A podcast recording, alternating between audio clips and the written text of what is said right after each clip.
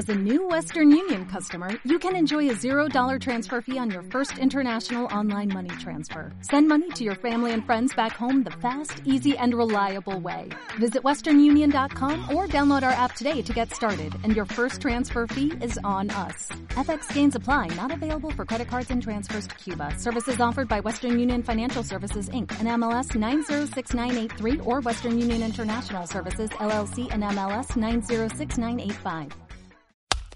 Dogout Río Platense. El primer podcast de béisbol hecho en Argentina y Uruguay. Con Santiago Ludueña, Diego Pecasese, Eliseo Bramírez y Gonzalo Machín. Dogout Río Platense. Un podcast de 108 costuras.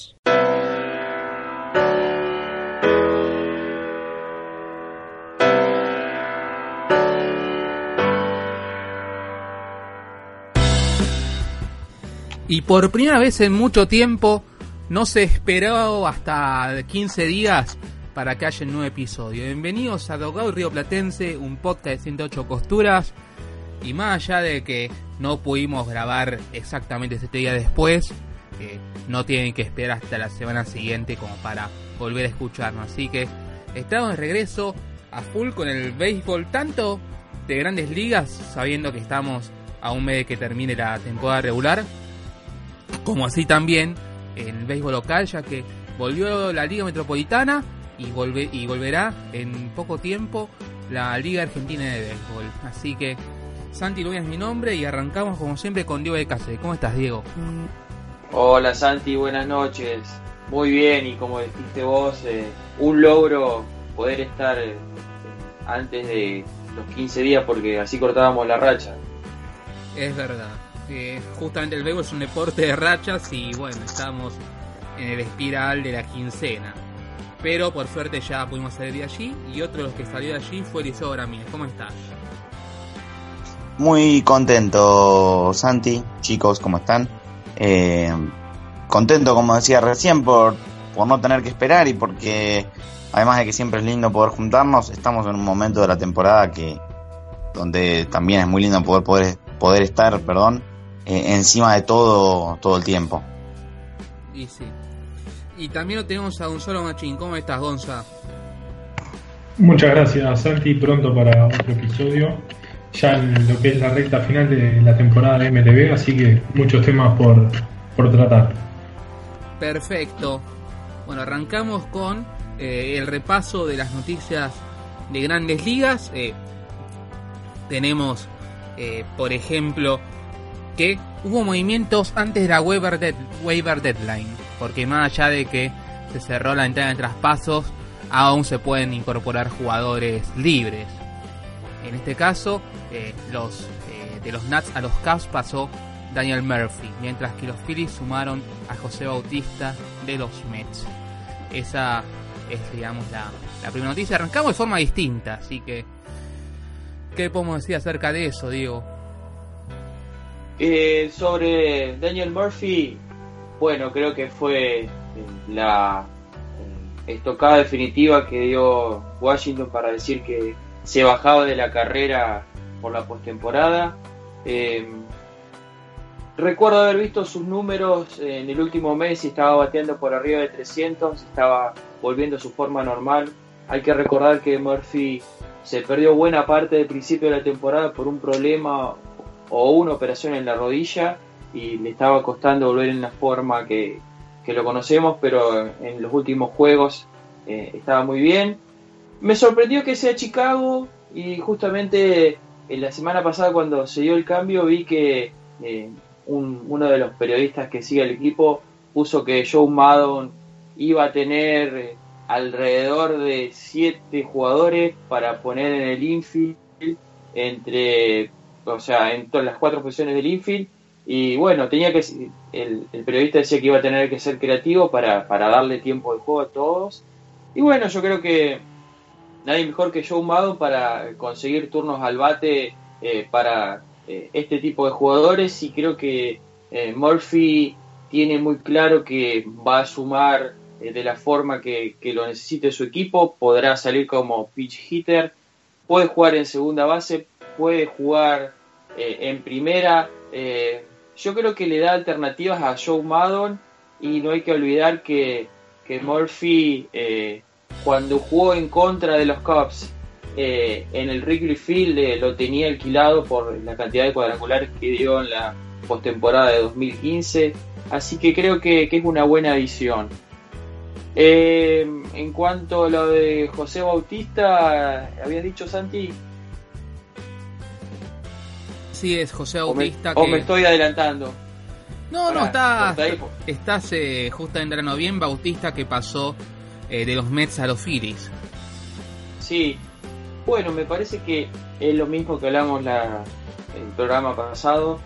Creo que los Phillies siguen acumulando jugadores. Eh, los números de Bautista con los Mets eh, estaba bateando por, por abajo de 250 con 9 cuadrangulares y no recuerdo las carreras impulsadas porque lo vi hace una hora. Yo creo que le da más que todo eh, experiencia a un equipo que tiene muchos jóvenes y tal vez la versatilidad de que puede jugar eh, en los jardines algo de primera base y algo de tercera base, pero me parece que su función será eh, de salir como bateador emergente o, en algún que otro partido darle descanso a, los jugadores titulares. Eh, yo creo que la mejor versión de José Bautista quedó en 2016 con Toronto y desde 2017 a esta parte está, está dando lo, último que le queda en el tanque, pero eh, hay que hablar a favor de él que su estancia en los Mets y dentro de todo su rendimiento decoroso le, le sirvió de vidriera para poder eh, estar en un equipo que tiene aspiraciones a clasificar a postemporada. Eliseo. Bueno, empiezo por, por lo que es la primera que mencionabas, la de Murphy. Em, era sin duda uno de los nombres más interesantes que se podía barajar eh, en aquel momento, ya hace un poco más de una semana, eh, como para para conseguir un nuevo destino. Eh, algunos miraron un poco de reojo que fueran, que fueran los Cubs. Eh, se hablaba de que, de que había ya igual mucha profundidad en el infield de los Cubs, lo que, lo que bien decía Diego eh, fue un tema común de, conversación. la realidad es que le permite a Joe Maddon, y quién mejor, como bien decía Diego, que Joe Maddon para explorar un poco, le permite explorar con, con otros nombres en el, en el line-up, moverlo, incluso, ¿por qué no? Eh, creo que es algo que, que no se venía diciendo, pero ¿por qué no en algún momento ver si, si Addison Russell termina con una estadía un poco más prolongada en el, en el banco? Su, su temporada al bate no es buena, de hecho ya es la, la segunda o tercera que, que no es tan buena tampoco eh, en, fila, ¿sí? La consecutiva ya va a ser la tercera, si no me equivoco. Eh, creo que no hay que descartar ver un poco más seguido a, Murphy en, segunda base y, a Javi Baez eh, jugando como shortstop, que es quien lo suele hacer cuando por algún otro motivo no está Addison Russell. aparte de eso, agregar que el cambio se hizo, si no recuerdo mal, hace una semana y, en esa semana, no sé si, si estuvo en todos los partidos eh, Murphy, pero la racha de, Chicago es de seis victorias en fila. Eh, tuvo impacto, creo que su primer día, su primer hit fue un hit para, para empujar carreras, realmente ha entrado muy bien en el, en el line-up de los cachorros. Y pasando a lo que es eh, el cambio del que hablabas, Santi, en la división este. Eh, lo de Bautista creo que va a ser un rol menor. No, no terminó de convencer en, ni en Atlanta al principio de temporada, donde comenzó, mejor dicho, su temporada, ni tampoco cuando estuvo en los Mets. Eh, pero Filadelfia realmente lo toma por un precio muy bajo, lo que le queda por pagar de sueldos muy poco, lo que dio a cambio también es poco. Eh, y tiene sentido realmente, es un riesgo que vale la pena tomar para, para Filadelfia. Es un, no deja de ser un bate de poder más que puede salir, como decía Diego, eh, mayormente desde el banco. Así que tiene sin dudas un rol para cumplir. Veremos si se adapta a ese rol, porque es un rol que, que le es un tanto ajeno a Bautista, acostumbrado como estaba a, ser alguien que jugaba todos los días hasta, hasta el año pasado. Y, veremos también qué más nos depara. Nos quedan tres días hasta, hasta el waiver deadline, hasta que los jugadores que se cambian puedan formar parte de la postemporada. Y todo indica que se puede llegar a ver algún movimiento más. Eh, tanto en la, en la nacional como, como en la americana, pero quizá especialmente en la, en la nacional. Gonza. Sí, la verdad que lo de Daniel Murphy me llamó un poquito la atención cuando me enteré de la noticia. Creo que eso resume un poco la temporada de los Nats, pero creo que cae en buenas manos, como decía Diego, John Maddon creo que es una persona sumamente capaz y los Cavs se encuentran en una muy buena posición para salir a pelear en lo que queda de la temporada y octubre.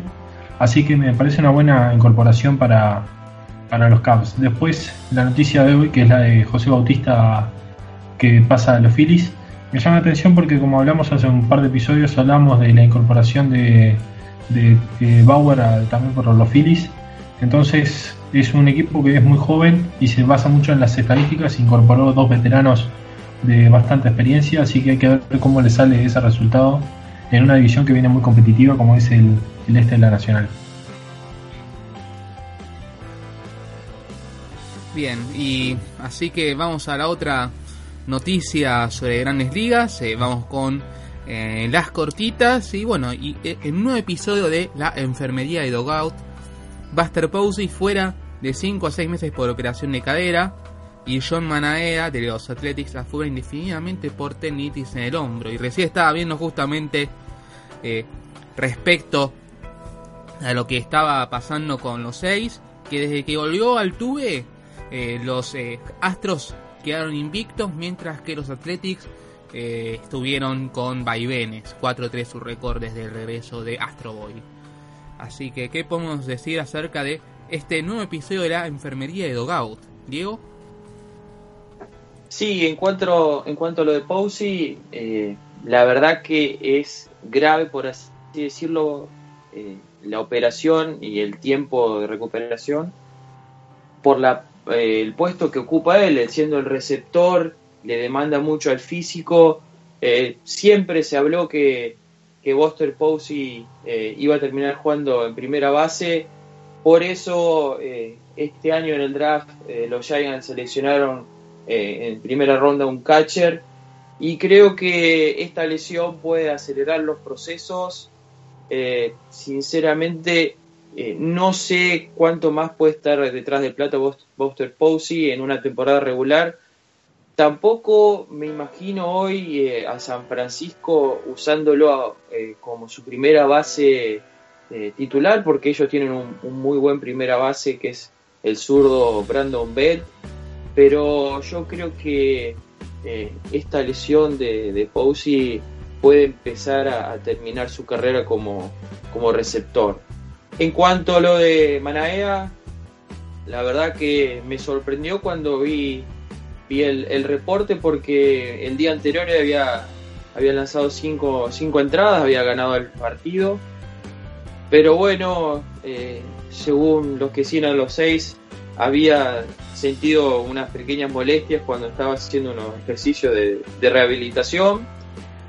Y eh, aparentemente el equipo lo venía monitoreando porque su velocidad en la en la, en la recta había estado descendiendo de 94 92 millas había pasado a 92 90 88 altas. Y bueno eh, yo pienso que eh, no, no hay que asustarse yo sigo mucho los seis soy eh, muy seguidor del equipo creo que van a encontrar la solución. Fue un abridor más de el único que quedaba sano de la rotación sin, ir a la lista de lesionados, así que ahora todo dependerá de, Mike Fryers, de Trevor Cahill, eh, del que le toque en la rotación, Daniel Mengnen, y recién, recién estaba viendo eh, un tweet que eh, los Atléticos y su manager David Frost estaban analizando la posibilidad de de empezar a usar el, eh, el bullpen como, como abridor, siguiendo la fórmula de, de los Rays que, que le dio tan, tantos buenos resultados y que recuerdo haber leído hace un par de semanas que desde que lo empezaron a implementar eh, tenían la segunda mejor era de la liga americana. Eliseo. Llegan problemas bastantes para Oakland y en un momento complicado. No solo está en el medio de una serie contra, contra los Astros, sino que después le toca también enfrentarse a los Yankees. Eh, no es la próxima serie, sino la siguiente, si no recuerdo mal. Eh, y está la baja de Manaea, quien, bueno, expresó que tiene la esperanza de volver a lanzar en lo que va de la, en lo que queda de la temporada, eh, pero no está nada claro. Y hoy se suma, bueno, también eh, Brett Anderson a, a la lista de lesionados, quien venía teniendo una, una muy buena temporada. Así que ahora mismo quedan, como bien mencionaba Diego, Cahill, Mike Fires, eh, Daniel Menden y Edwin Jackson. Queda un lugar que sería el principio del, que tendría que hacer su primera apertura el viernes 31 de agosto. Eh, queda por verse quién, quién lo va a ocupar. Eh, sin dudas, Oakland, si se ve forzado a depender de sus relevistas, todo indica que, que, que queda en buenas manos porque hemos hablado de que ya tenía un muy buen eh, un muy buen bullpen y que le sumó también a, en los últimos días, bueno, a John Kelly, antes, hace ya más tiempo, a Yuri Familia, eh, también a, a, Fernando Rodney, así que tenía ahí eh, una buena plantilla, pero si necesita usarla para, para tratar de llegar a la postemporada, eh, va a ser un precio muy grande para pagar seguramente, más allá de que, que no está claro que lo vaya a lograr o no, porque todavía Seattle no, no se baja y y Houston realmente parece haber encaminado un poco su juego, por lo menos para hacer su parte para intentar ganar la división. Eh, por lo cual uno cree que, que no va a ser sencillo para nada para Oakland y que si tiene que, por así decirlo, pagar con, con eso va a ser un, precio muy grande. Eh, queda ver si, si se da el regreso, sea de Paul Blackburn, creo que no es probable, pero no está dado de baja para toda la temporada, o el de Andrew Triggs. De cualquier manera, estamos hablando de nombres que no son eh, lo mismo que, lo que nombrábamos recién. Queda ver si igualmente Brett Anderson hace su regreso temprano. Está en la lista de lesionados de 10 días, por lo cual estamos hablando de por lo menos una o dos salidas que, va a estar fuera, pero pero que quizá pueda volver pronto y, su problema de antebrazo no, no se traslade a, a su regreso. Eh, queda a ver si no, si, si Frankie Montas vuelve a, a tener salidas como abridor. El, ahora mismo está, si no, no recuerdo mal, con la sucursal de AAA. Eh, pero los nombres, lógicamente, se empieza un poco a, achicar lo que lo que tiene Oakland para que ayude hoy por hoy al, al primer equipo como abridor. Eh, está Logan Shore, un pitcher de AA que está con algún buen momento, de quien se espera en realidad que recién llegue el año que viene a grandes ligas. Así que veremos qué decisión toma, toma Oakland respecto a eso, pero no, no parece para nada sencillo. Y pasando a lo que es San Francisco. La lesión de Buster Posey se venía ya hablando, se hablaba de que iba a jugar con su condición hasta, hasta el final de temporada. Realmente no, no tenía mucho sentido, teniendo en cuenta que iba a estirar su recuperación, que iba a adentrar su recuperación en lo que es 2019 y, que hoy por hoy San Francisco no, no juega realmente por nada, no hay ahí una chance de, de poder meterse en la postemporada realmente. Me parece que que era importante que lo hiciera ahora, que Buster Posey todavía tiene mucho para, para dar, eh, pero sí hay que empezar a ver que, que empieza a recorrer el, camino de Joe Mauer, aquel que lo va, lo va sacando de, de la receptoría, algo que ya se empezó a ver cuando tuvo aquella lesión tan, tan fea en aquella colisión al plato, no recuerdo ahora si fue en 2015 o, si fue antes. Eh, después de eso, se, aparte de lo mucho que le costó volver, se volvió más común verlo tomar días de descanso, verlo tomar quizá algunos partidos como primera base.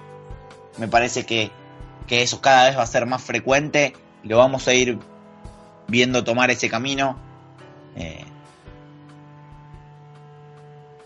como en el cual, como decía antes, eh, copia un poco a, a, lo que fue Joe Mauer, quien también fue un, un gran catcher. Eh, y a quien le sucedió incluso antes, con, menos temporadas encima, creo que, que a Buster Posey. Lo que sí comunicó ya San Francisco es que la operación se dio con éxito, por lo cual, por lo menos, ya es una preocupación menos y empieza la, la, parte de la recuperación para, para Posey. ¿Gonza?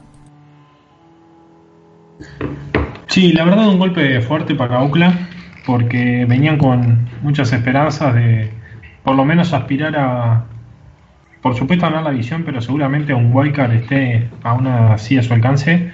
Pero Manera era su pitcher número uno, seguramente sería el pitcher que abra ese juego de wildcard.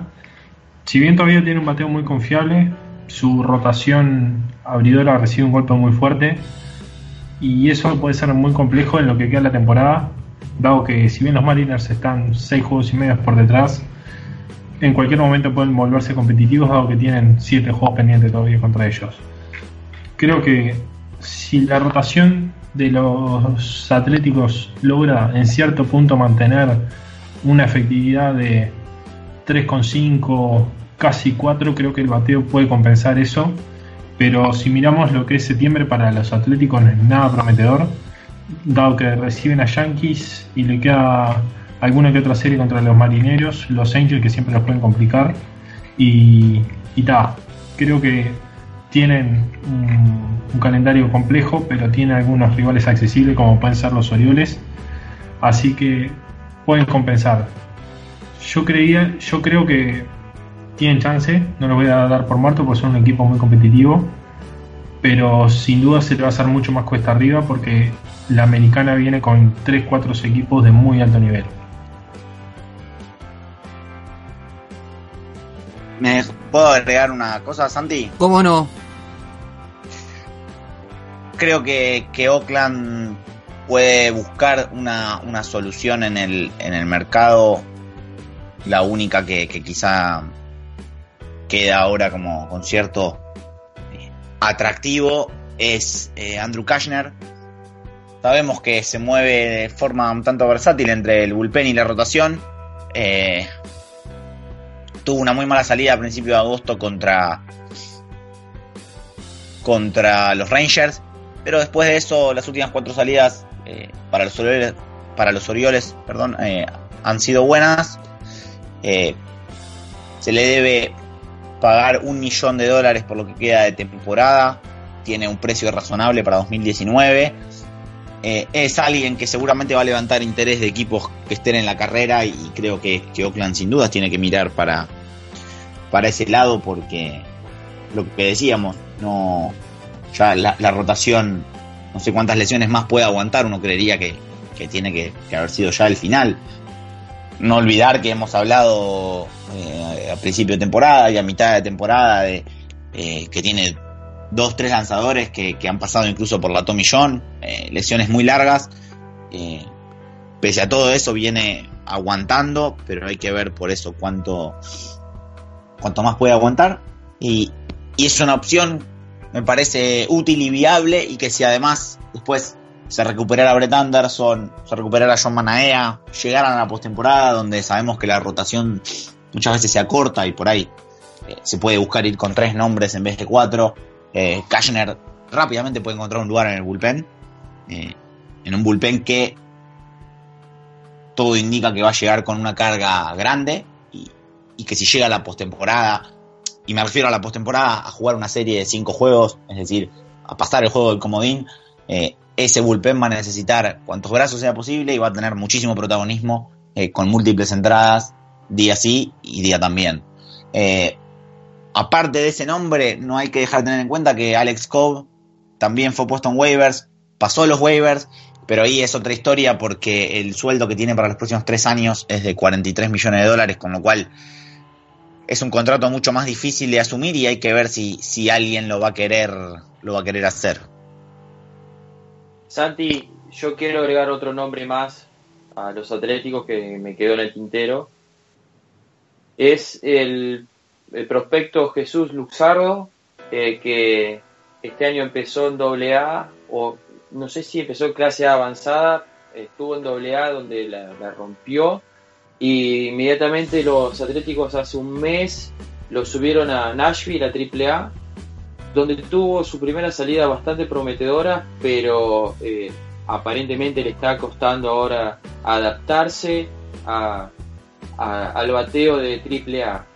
Eh, la organización siempre se encargó de desmentir que debió usar para grandes ligas este año, pero bueno, los, periodistas, los, que siguen al equipo, eh, decían otra cosa que lo podían llamar ahora a partir del primero de septiembre y ir probándolos eh, ver si podía darle algo desde bullpen, pero sus últimos números y sus últimas salidas no son tan buenas, así que creo que, habría que descartarlo, pero no al 100%, pero no es lo que los atléticos esperaban eh, a esta altura de la temporada.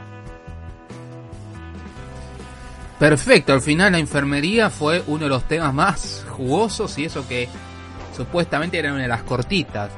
Igualmente, la actualidad de estas dos lesiones daba mucho que ver, más por la de los Athletics. Respecto a. cambiando de tema, tenemos a los Cardinals que le extendieron el contrato por tres años a Mike Shield, a su manager interino hasta hoy. Así que, evidentemente, el bombero supo apagar muy bien los incendios y eso eh, tuvo su recompensa para Shield. Diego. Sí, justamente cuando vi la noticia entré en una nota y decía que, que recorrió todas las etapas eh, en la organización de San Luis, que fue desde scout, eh, asistente, eh, y el año pasado fue el manager del equipo de AAA.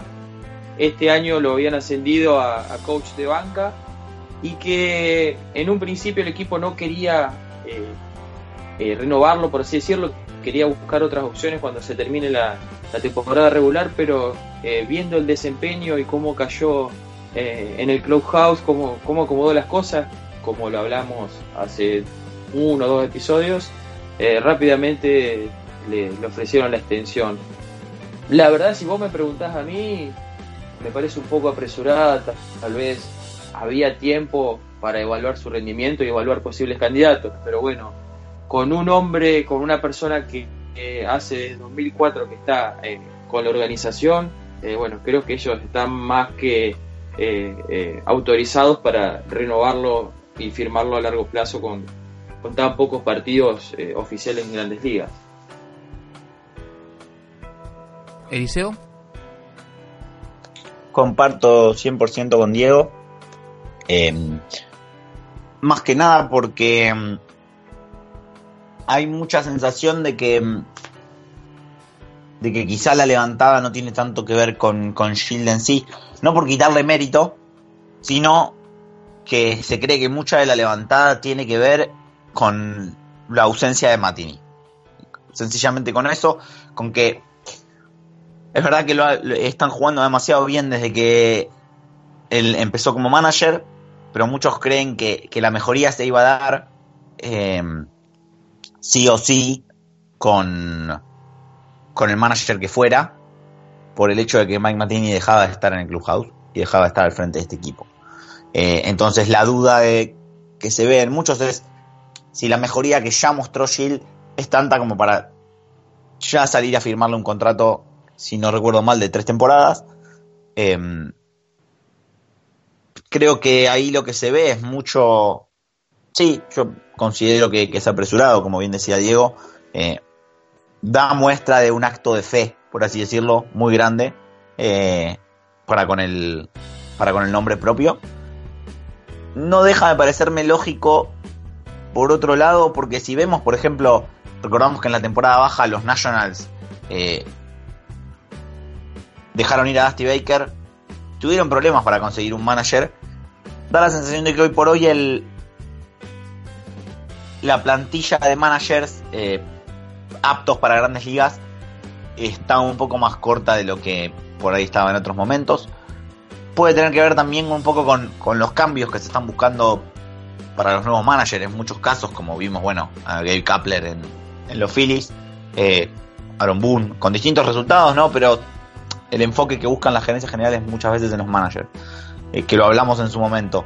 Eh, Alex Cora, creo que teniendo en cuenta que el mercado parece estar un poco recortado y que por ahí eso implicaba ir a buscar a alguien sin tanta experiencia eh, y un poco con la idea de quizás amoldarlo a las ideas de la organización o al, o al camino que elija la organización acá en adelante, especialmente en lo que refiere a estadística y analítica. Me parece que ahí es donde cobra especial sentido hacerlo con alguien que está hace, como decía Diego, un montón de tiempo con los Cardinals y, y que si bien la muestra es chica y eso para nada es menor, ha empezado sin duda con el pie derecho al frente del equipo. ¿Gonza? Sí, coincido con Eliseo en que el punto de quiebre de la temporada de los Cardinals es la partida de Mattingly. Pero el contrato me parece un acto de confianza de los Cardinals hacia Mike Shield, dado que sin dudas el cambio fue brusco de Mattingly a lo que ha mostrado Shield. Me parece muy buen acto de confianza que le den tres años. Creo que va a tomar toda la temporada del año que viene demostrar si realmente Mike es la solución en, en San Luis, pero sin duda me parece un, una buena actitud de los Cardinals que parece que han vuelto a ser competitivos después de un par de temporadas bajo el radar. Y la última cortita antes de meternos ya de lleno en lo que es nuestro menú internacional, o mejor dicho, nuestro menú de grandes ligas. Otani se, unió a Baby Ruth, quien logró ese logro, vale la redundancia, en 1919, y Jimmy Ryan en 1888, estadísticas viejísimas, en ser los únicos tres jugadores de grandes ligas en lograr cuatro victorias y dar 15 jonrones. Así que, bienvenidos a, al momento retro de esta temporada, ¿por qué no? ¿Eh, Diego? Sí, una, una estadística sorprendente y sobre, sobre eso específicamente es lo de el bateo de Otani, que era lo que más dudas se tenía y, y, su punto débil.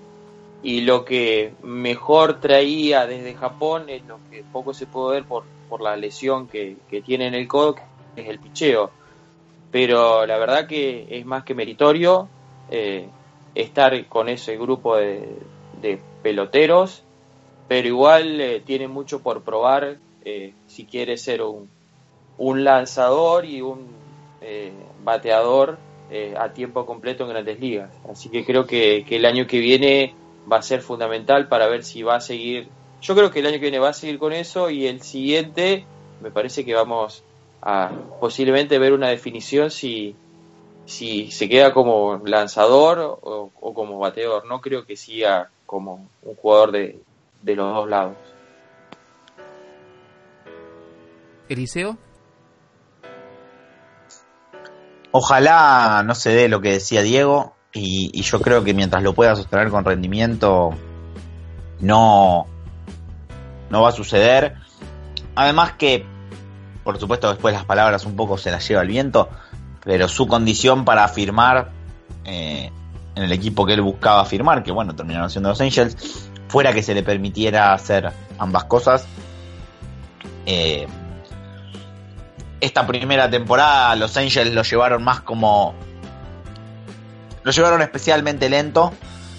Creo que también tiene que ver con que había dejado algunas dudas después de Spring Training, la velocidad de su recta, su promedio de bateo, etcétera. Dudas que realmente se diluyeron en la primera vez que pisó un terreno en temporada regular.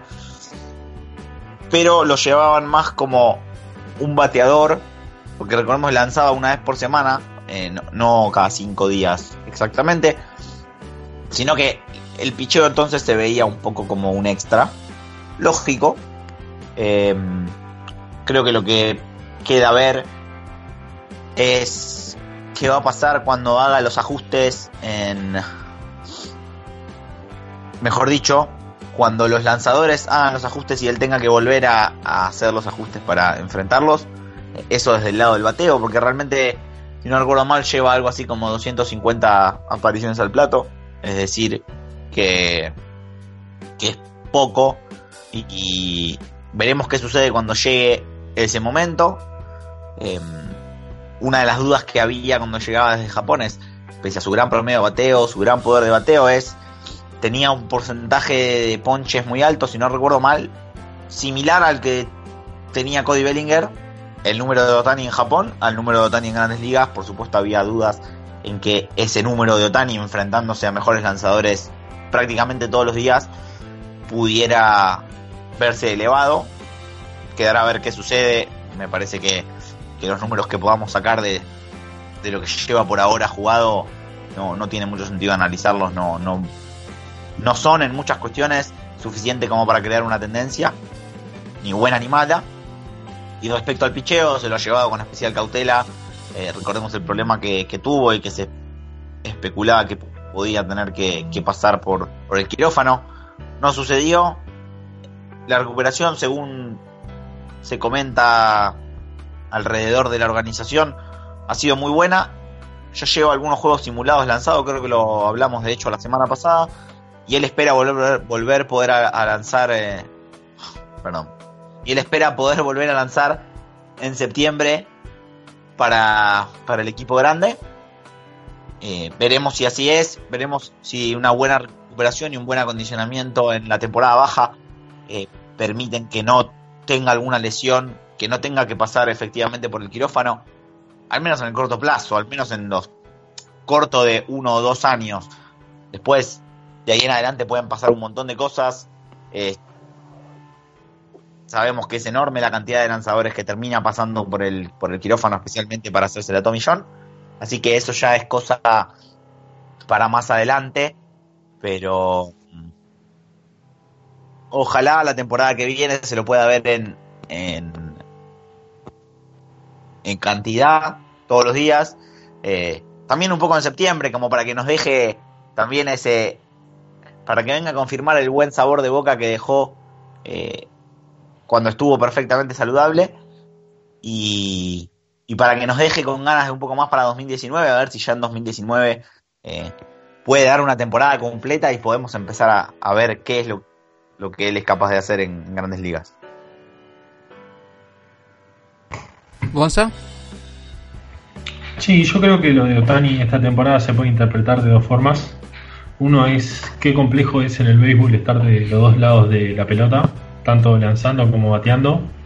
Y otro es de cómo la eh, de cómo es el deporte, cómo uno se especializa en una posición, en una actividad. Y lo de Otani ha sido romper un poco con ese esquema que sin dudas desde que Beirut creo que dejó de lanzar no se veía una especialización tan buena como la de Otani en el béisbol y la verdad que es bueno ver un jugador distinto y tener una excusa para ver también a, otros equipos, siempre Otani va a ser una de ellas. Bueno, luego de esta picadita intensa con las noticias de las grandes ligas, ya sea lesiones o nuevas incorporaciones, arrancamos con el debate. Ya habíamos hablado un poco en lo que fueron las noticias con el tema de, de, la contratación de Murphy, pero eh, una de las cosas que nos han quedado es, la pregunta es si son los Washington Nationals la mayor decepción de este año en grandes ligas. Yo creo que sí. La respuesta es que son la mayor decepción de esta temporada porque teniendo una plantilla que si bien no es que tenga niveles en todos lados, pero gran nivel en todos lados, pero tenés, eh, bueno, a, por ejemplo, eh, Max Scherzer, que es uno de los mejores lanzadores que tiene las grandes ligas.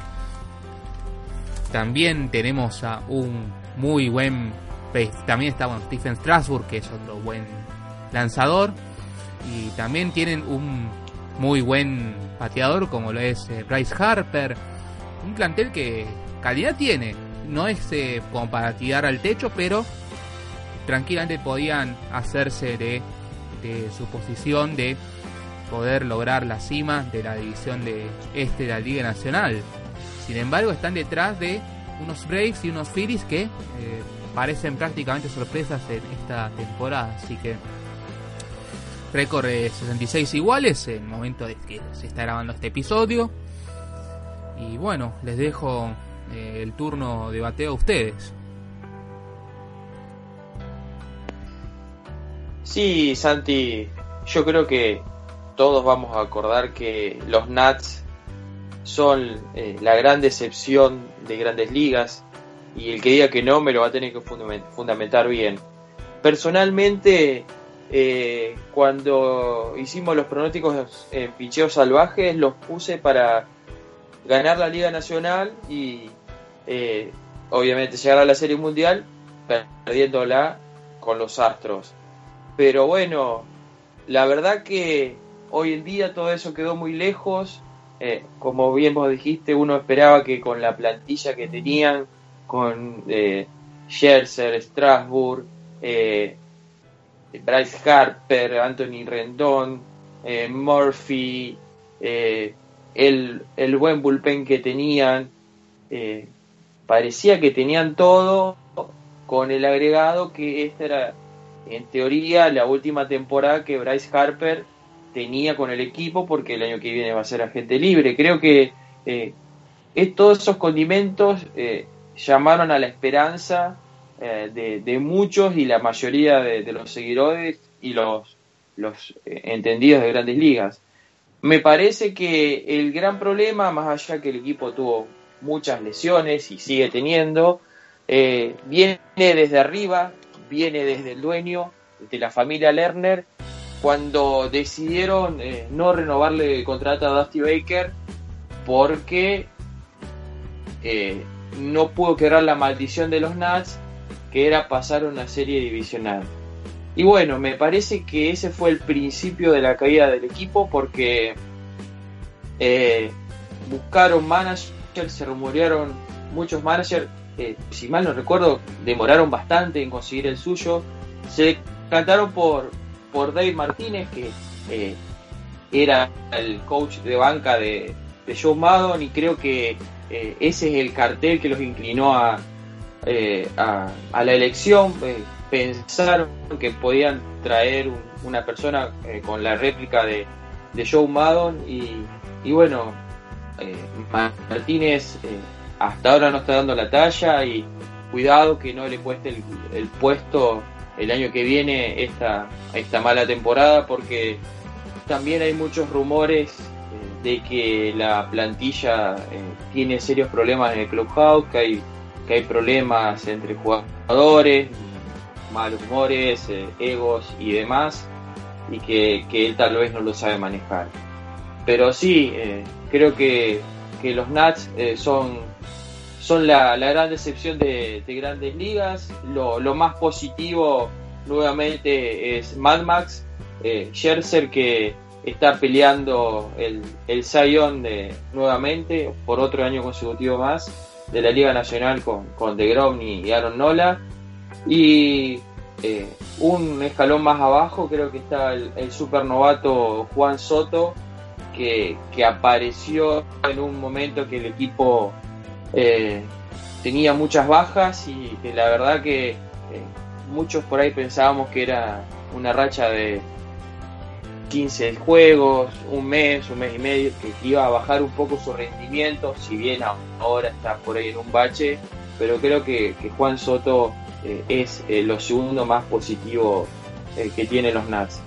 Y para finalizar lo que dijiste vos de la división, sí, ellos eh, supieron estar primero en la división, después eh, perdieron un poco de terreno, pero nunca estuvieron lo, eh, lo lejos como para decir tiramos la toalla. Pero creo que los cambios que se dieron, como el de Murphy, creo Matt Adams volvió también a, los Cardinals.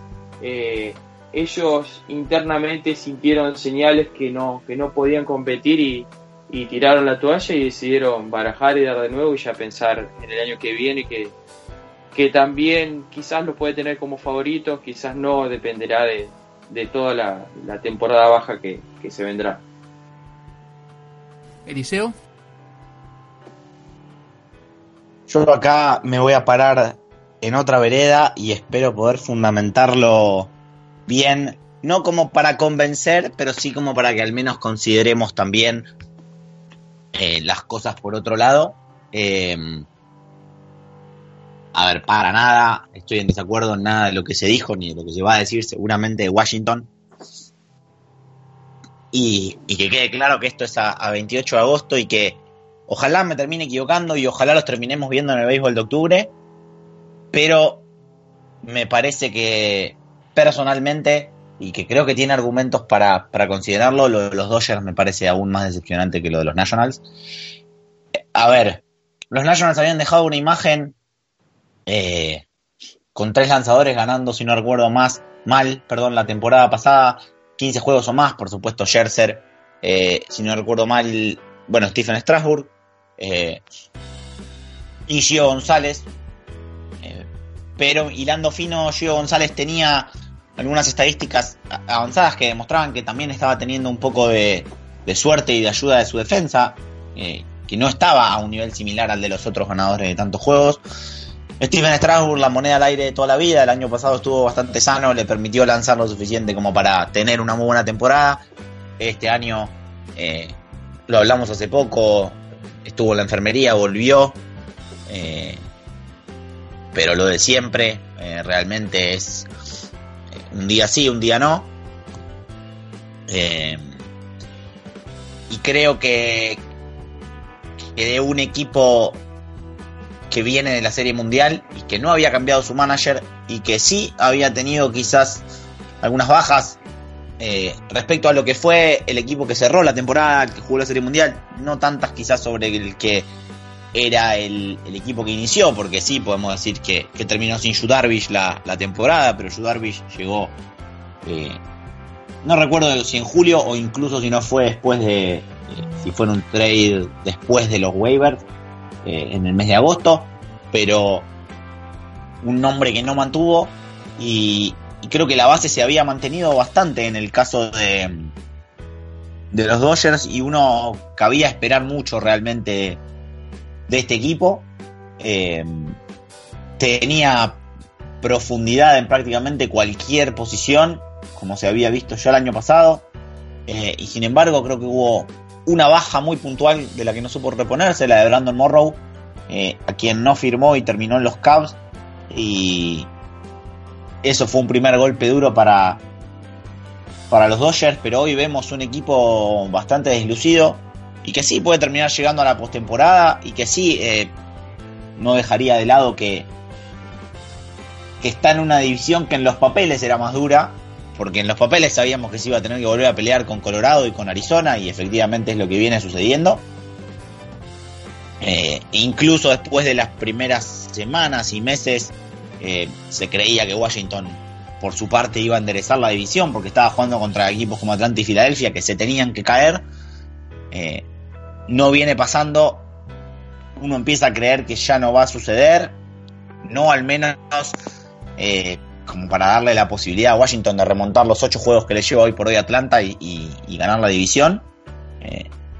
Ni hablar de que en, la, en el este de la Nacional es prácticamente división o nada, porque mismo hoy Washington decía recién está 8 de Atlanta en la cima del este, está 7 de, de lo que es el comodín, porque los comodines van a, se van a pelear claramente entre eh, los dos que no ganen el este, eh, San Luis y Milwaukee, y el que no gane la división entre Atlanta y Filadelfia, eh, que incluso va a tener que levantar el ritmo porque si no tam también se puede llegar a quedar afuera. Eh,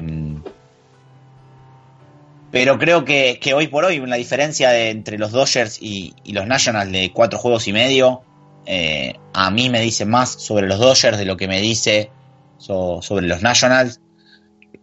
Sobre todo porque los Dodgers, eh, lo que decía antes, mantuvieron la base encontraron en Max Mansi alguien de, una, de muy buena temporada que no existía el año pasado prácticamente. Y, y además, cuando tuvieron la chance de Machado, lo cual hicieron perfecto, eh, en julio jalaron el gatillo, lo trajeron a Los Ángeles. Necesitaban sumar a alguien más en el infield porque Logan Forsythe no venía dando lo que había sabido dar. Trajeron a Brian Dozier. Eh, tuvieron un muy buen Matt Kemp eh, hasta el mes de junio. es decir, tuvieron prácticamente todo lo que tenían el año pasado. Lo que llegó de afuera ayudó bastante. y sin embargo, lo que llegó de afuera y lo que llegó de abajo, porque también podemos hablar de que Walker Bueller viene cumpliendo con lo que con lo que se podía esperar de un lanzador eh, novato, si bien no viene descollando, por ahora viene siendo más que correcto. Me parece que los Dodgers tenían todo eh, para por lo menos repetir la división y llegar al béisbol de octubre de nuevo en las mejores condiciones. Y, y todavía puede que lo hagan, pero al día de hoy yo creo que es aún más decepcionante. Eh, que sí, que no hay que dejar de vista que lo que fue la lesión de Corey Seager, pero opciones, si alguien tenía opciones para reemplazar un jugador así, eran los Dodgers. Eh, los Nationals también, como decía Diego, por eso tampoco me quise meter en, en, la lesión. También tuvieron su cuota de lesiones, como tienen todos los equipos. Y, y realmente los Dodgers que un día ganan y un día no, y, después pierden tres partidos seguidos eh, con ventaja en el noveno inning, o se los empatan y después lo terminan ganando en extra inning. Eh, son para mí, hasta ahora, por lo que tenían y por lo que yo esperaba personalmente, creo que basado también en lo que habíamos visto el año pasado, son para mí la decepción más grande en esta temporada. Monza. Bueno, ¿por dónde arrancar? Primero los Nationals. Creo que para el talento que tenían, al menos otra derrota en, una ronda divisional era algo esperable. Así que no sé si tanto la, decepción. Me lamento decir que coincide en cierta faceta de lo que decía Liceo. Creo que de los Dodgers se esperaba mucho más. Y más con, con todo el talento que tenían después de la temporada que tuvieron el año pasado, llegando a la Serie Mundial que perderían con Houston creo que sí, me lamento coincidir, pero creo que los Nationals se esperaba un año, no sé si bueno, pese al talento que tenían, pero de cambios con su cuerpo directivo y creo que los jugadores por sí solos no fueron capaces de trasladar todo el talento que tienen a, a, la cancha.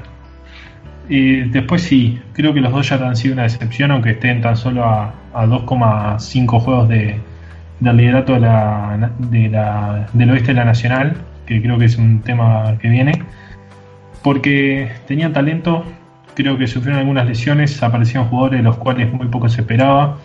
Max Mansi fue la sorpresa, Hijin Ryu tuvo un inicio de temporada muy bueno que cayó en lesión.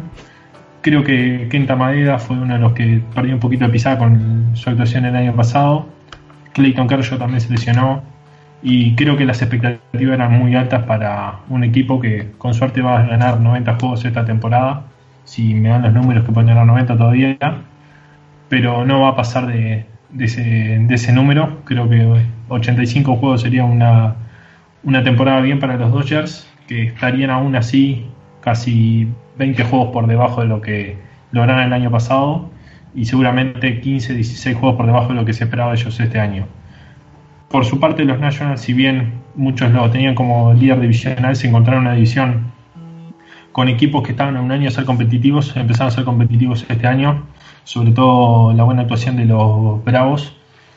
creo que le pusieron muchas más trabas en, en el camino a los Nationals y han terminado con mucho talento, pero sin un rumbo fijo dado que tienen a Harper, Scherzer, Doolittle, entre otros, Juan Soto, creo que candidato al novato del año por toda su actuación, va a estar muy peleado con Acuña, así que me ha parecido que los Dodgers y los Nationals están en el mismo escalón de quién ha sido la mayor decepción de esta temporada.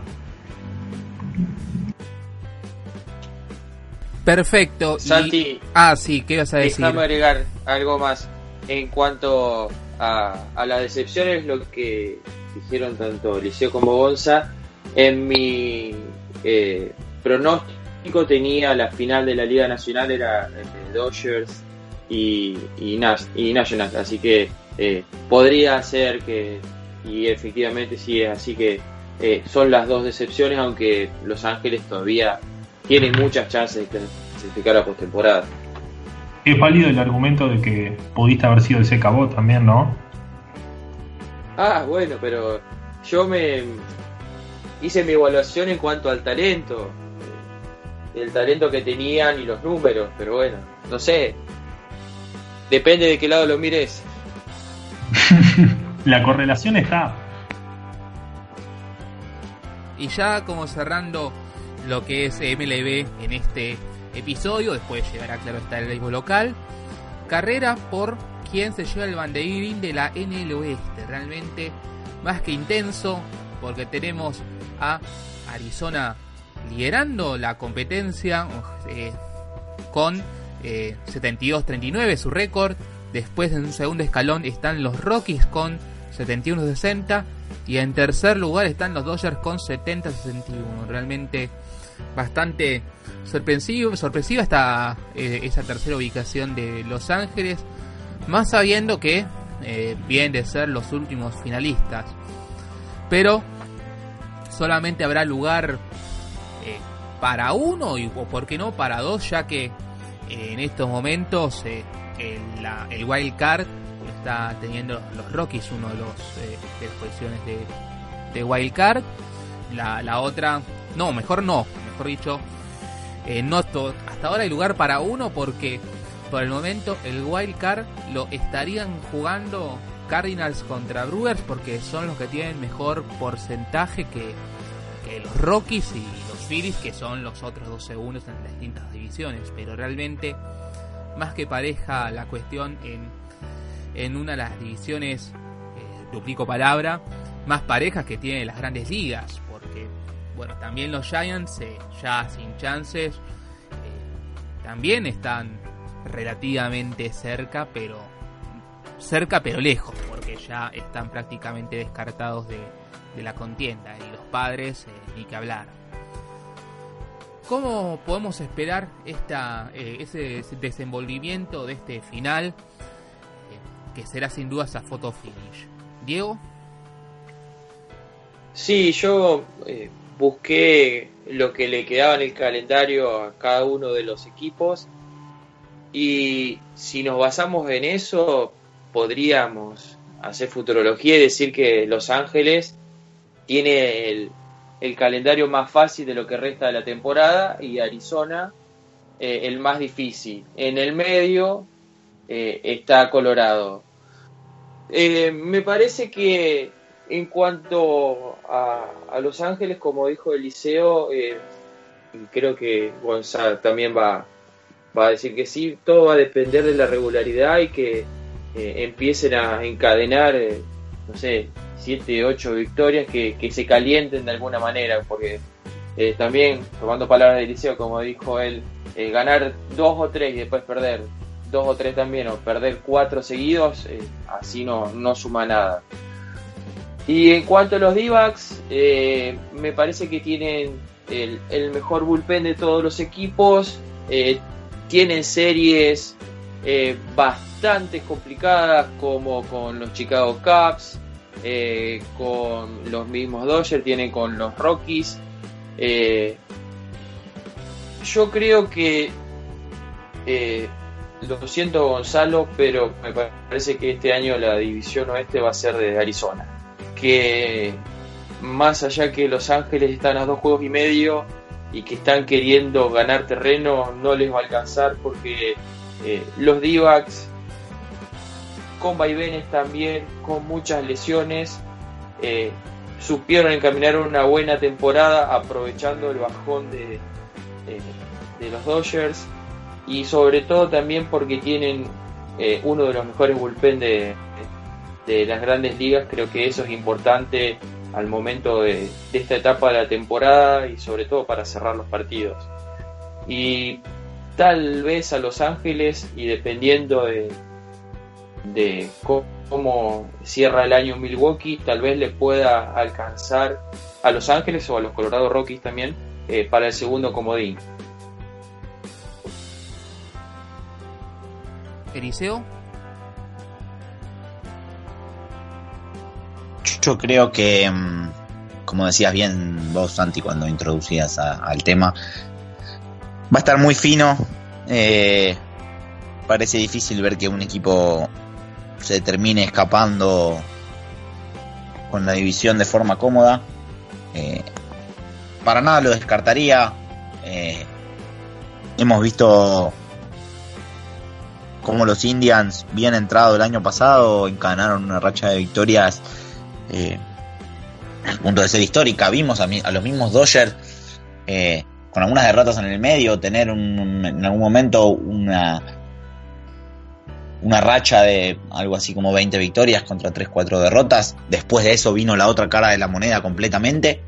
Eh, creo que el equipo por talento, con más posibilidades y capacidad de hacer eso, son nuevamente los Dodgers. Pero creo que hay un par de puntos que, van a ser muy interesantes para mirar eh, de acá a, la carrera final de temporada para ver quién, quién o quiénes de esta división terminan llegando a, a la, postemporada. Una es, eh, sabemos que, Colorado es un equipo que es un mercado un tanto chico, no suele ser muy realmente mirado. Creo que, que mucha gente, fuera de saber que Arenado, Charlie Blackmon, eh, destacan prácticamente todos los días. Eh, no es algo que. No es un equipo al que se le ponga mucho el ojo encima. Eh, creo que.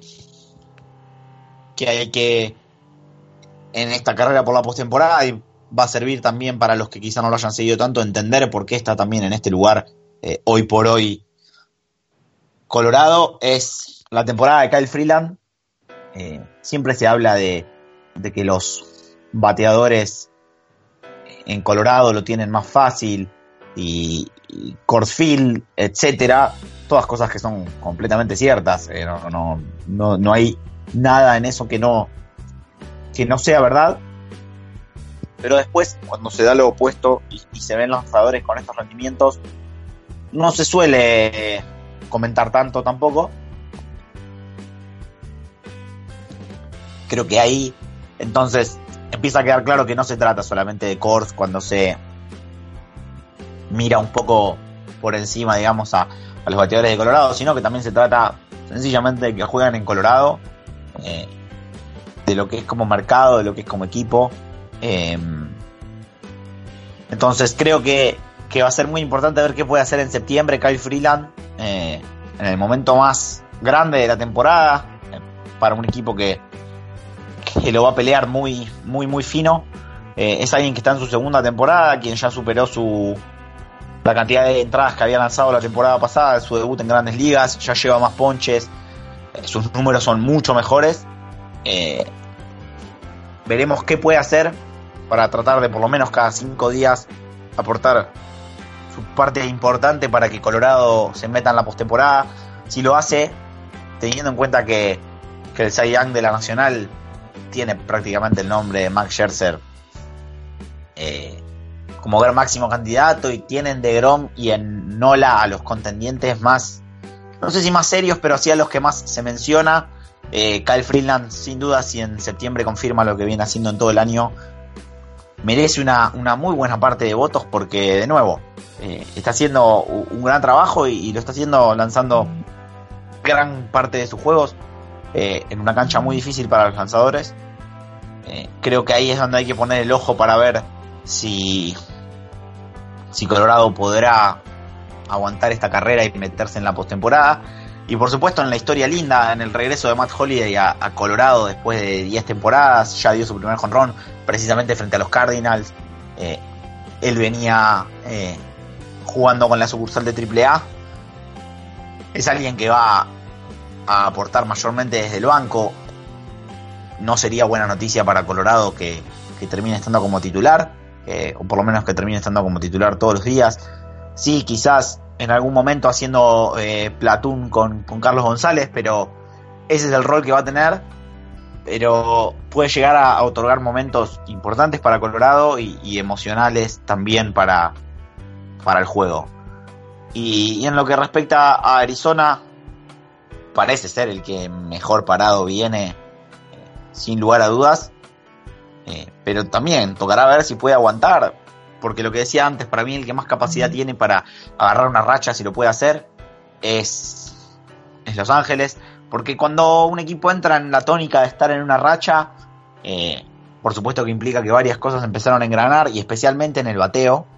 Eh, porque para ganar 5, 6, 7 juegos seguidos es muy difícil hacerlo solamente desde el picheo, porque implica que muchos más nombres tienen que, que estar en un muy buen nivel. Desde el, desde el bateo, si un equipo entra en una dinámica ganadora, eh, el día que el, que el bate que ayer estuvo caliente esté apagado, eh, va a haber otro que, va a tomar ese lugar y así es también como se encadenan muchas victorias. Y creo que los Dodgers son quienes tienen, si uno mira el line-up del 1 al 9, eh, más bateadores para lograr eso. tocará ver si, si puede aguantar, si efectivamente lo logra. Y creo que el nombre para mirar en, en Arizona y en la búsqueda de, Arizona para meterse en la postemporada, aparte obviamente Zach Gringy y la muy buena temporada de Patrick Corbin, es Clay Buchholz. Eh, firmó en mayo. Eh, Tori Lobulo había coincidido con él en, en los Red Sox en, hace ya varios años creía que si, si la salud lo respetaba, algo que no ha hecho con Clay Buchholz en prácticamente toda su carrera, creo que se puede sacar algún que otro año, si no recuerdo mal, 2008, 2012, pero muy a cuenta gotas. Creían que las lesiones lo podía respetar, además no necesitaban de él la carga de una temporada completa porque estábamos estaban firmando, firmándolo en mayo. Eh, hasta ahora la salud lo respetó, las lesiones lo, respetaron y, la temporada de Clay Buchholz es es muy interesante. Las últimas dos semanas han sido muy buenas. Eh, mismo mientras estamos grabando hoy, eh, martes 28, va a hacer su apertura como visitante contra San Francisco. Después seguramente abrirá un juego muy importante el domingo que viene eh, en Chávez Rabin frente a los Dodgers. y ahí pueden estar un poco las explicaciones también de por qué hoy por hoy Arizona eh, está parado donde está parado. Eh, sumó un abridor más que le dio un muy buen rendimiento. Ya tenía una rotación interesante y, veremos si, si el buen momento de sus pitchers logra estirarlo y, le permite llevarse la división. Gonza. Bueno, creo que después de la explicación del liceo poco queda por agregar. Eh, queda un triangular, se podría decir, final entre los tres equipos de aproximadamente 12 juegos entre cada uno, lo cual va a ser una reseña de qué puede pasar. Creo que a diferencia de la temporada pasada, donde se sabía que los tres equipos iban a estar en, en playoff, eh, esta es una competencia mucho más pareja, dado que hay al menos tres equipos más peleando por los puestos de wildcard. Va a ser una competencia para mí, eh, simplemente por el campeonato de la división Creo que los otros dos tranquilamente pueden quedar afuera, dado los buenos récords que traen Milwaukee y, Filadelfia. También San Luis está metido en el medio, así que va a ser una competencia muy entretenida. Creo que en los 12 enfrentamientos que quedan van a ser partidos absolutamente todos dignos de ver. Se pueden dar muy buenas aperturas, tanto por parte de Arizona, que trae el mejor picheo abridor de los tres equipos, como por parte de los Rockies, que en los últimos 15 días traen el mejor eh, equipo de bateo. Así que después esperar que los Dodgers no, no se achiquen en eh, después de que sale su abridor. Vienen con serios problemas de bullpen en las últimas dos semanas. Así que hay que ver eh, cómo cada equipo sale adelante y sin dudas queda un septiembre muy entretenido para definir las dos oeste de, de la MLB. Bien, y bueno, ahora sí arrancamos con lo que es actividad local. Eh, arrancó este fin de semana eh, la Liga Metropolitana de Béisbol con bueno con la sorpresa que dio la serie Leones Daón porque terminó 1-1. 8-3 fue el triunfo de la escuadra de Lanús en el primer partido, mientras que en el segundo Daón se despachó, se tomó revancha y tuvo un 8-0 a su favor. Vélez barrió Júpiter 3-8 y 6-7 en Ciudad de Vita, mientras que Cardenales eh, logró, eh, mejor dicho, sufrió una derrota contra Béisbol 4-7 y 2-10 en su llegada a, la máxima división de la Liga Metropolitana de Béisbol. Después, eh, bueno, tenemos a la selección argentina sub-12 los gauchitos jugando en el grupo A del Panamericano. Lamentablemente cayó contra México, Aruba, Venezuela y Nicaragua. Siempre hay que resaltar que son encuentros formativos y bueno, los partidos que le quedan en su fixture son contra eh, bueno, el partido que le queda es contra República Dominicana, que sorprendentemente también está eh, como colista, cero sin poder ganar ningún juego. Realmente sorpresivo. Veremos si puede darse la sorpresa.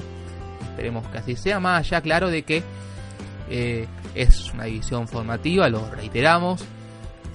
Y bueno, también tenemos este fin de semana el arranque de la LAB. Ya un poco estuvimos viendo en béisbol argentino acerca de cómo llegan los distintos equipos. 32 eh, extranjeros serán los que van a, jugar eh, esta edición de la liga, obviamente encabezados con el Isturriaga, que, pero también hay otros nombres para, para ser tenidos en cuenta. Así que realmente promete mucho esta segunda temporada de la LAB que arrancará otra vez en Córdoba, tal como ocurrió un día como ayer, pero hace un año, que es partido entre Falcons y Cóndores, eh, prácticamente el clásico cordobés. Eh, así que bueno, ¿qué expectativas tiene cada uno con lo que es eh, la Liga Argentina? Para mí, altas y bueno, y también con la esperanza de que esta vez sí se pueda concretar el viaje a la serie latinoamericana en Colombia se supone que es un viaje más corto, pues, llegar allá es más accesible, eh, no más económico, pero sí eh, es un territorio más conocido que, donde se jugó el año pasado, que por desgracia Popeye, mejor dicho, Infernales no pudo. Infernales que es la franquicia de Popeye. Diego, arrancamos con vos, si te parece. Sí, eh, principalmente me gustaría hablar de la zona sur, que fue la que por ahí estuvo con mayor diferencia entre eh, los resultados y la calidad de equipos. Eh, todos sabemos lo que, lo que Falcon es, eh, la calidad de, plantel que tiene, tiene a Darío Martín como su manager desde hace bastante tiempo, manager de Dolphins también. pero me quería centrar en, Pumas, que fue el, peor equipo de, la temporada pasada, que tuvo bastantes problemas. Recuerdo ver eh, resúmenes y con, muchos errores. Eh, era un equipo joven.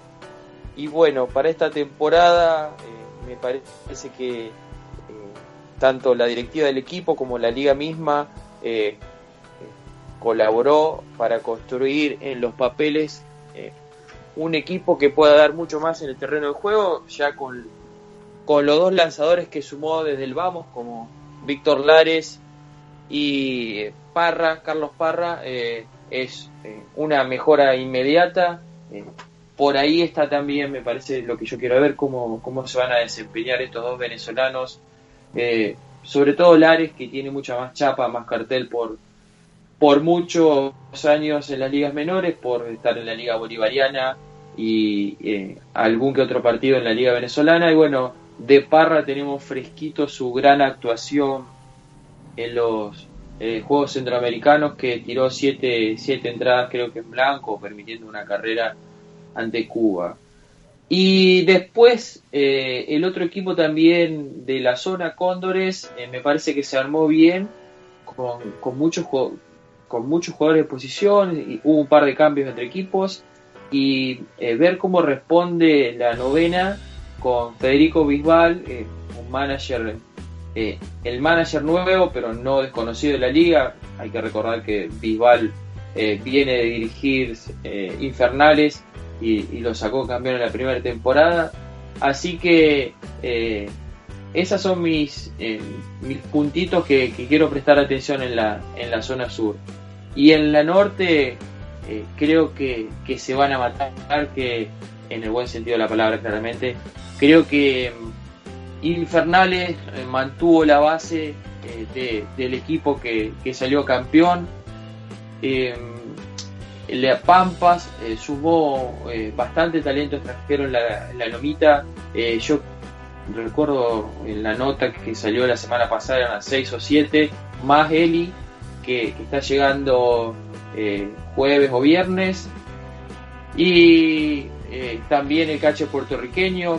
Yo tuve la posibilidad de charlar con él y me dijo que él vio como fundamental la, la adquisición del catcher boricua porque eso fue uno de los déficits que tuvo el equipo el año pasado.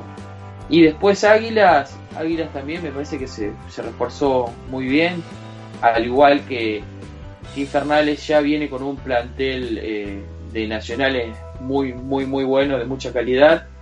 Y sumó a, también a un jugador que tiene bastante chapa, como Joey Mercamacho, eh, un jugador que fue prospecto de los D-Backs, que eh, tiene experiencia en la liga venezolana y que el año pasado eh, tuvo muy buen récord en la A1 de Italia, así que eh, creo que, la zona norte va a estar para, para cualquiera, para el equipo que tenga el mejor rendimiento, el que menos se equivoque.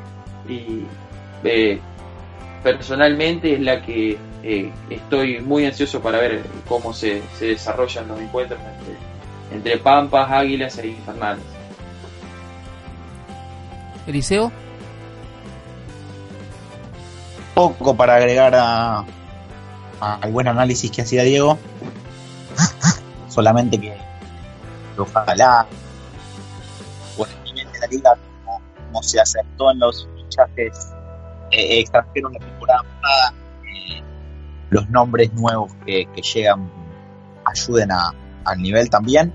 Eh, ojalá eso tampoco implique resentir un poco el, desarrollo y, sobre todo la, el tiempo de juego de, los jugadores nacionales y, ojalá veamos también a más seguido podamos ver a algunos de los jugadores de la selección nacional, a, aquellos que, que quizá estuvieron más a cuentagotas, eh, como el caso de, Guido Moniz o, o, de, o de Peto Cipriota, a quien vimos en la previa de la temporada también, jugando, jugando la serie en Chile.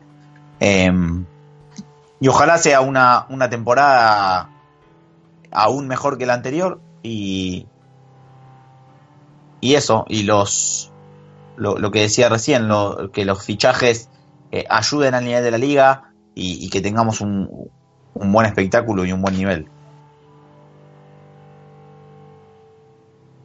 Perfecto.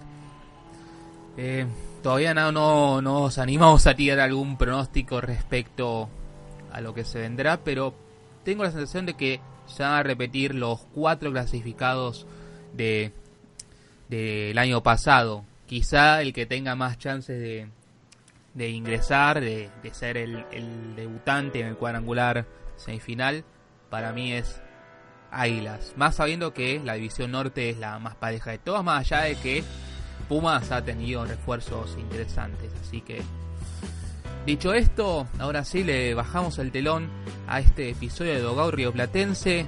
Muchas gracias, Diego. Hasta la próxima, Santi. Un abrazo para Eliseo y para Gonzalo. Y espero que el domingo o el lunes que viene ya estemos de nuevo eh, enrachados y metiendo programas. Hasta la próxima, Eliseo. Abrazo, abrazo Santi, chicos. Hasta, hasta la semana que viene. Nos encontramos en el próximo episodio, Gonza. Nos vemos, eh, muchachos. Hasta el próximo episodio, esperemos sea día domingo. Entonces, en nombre de mis compañeros Diego BKC, Eliseo Bramies y Gonzalo Machín, se despide Santi Luña. Muchas gracias y nos encontramos en el próximo episodio.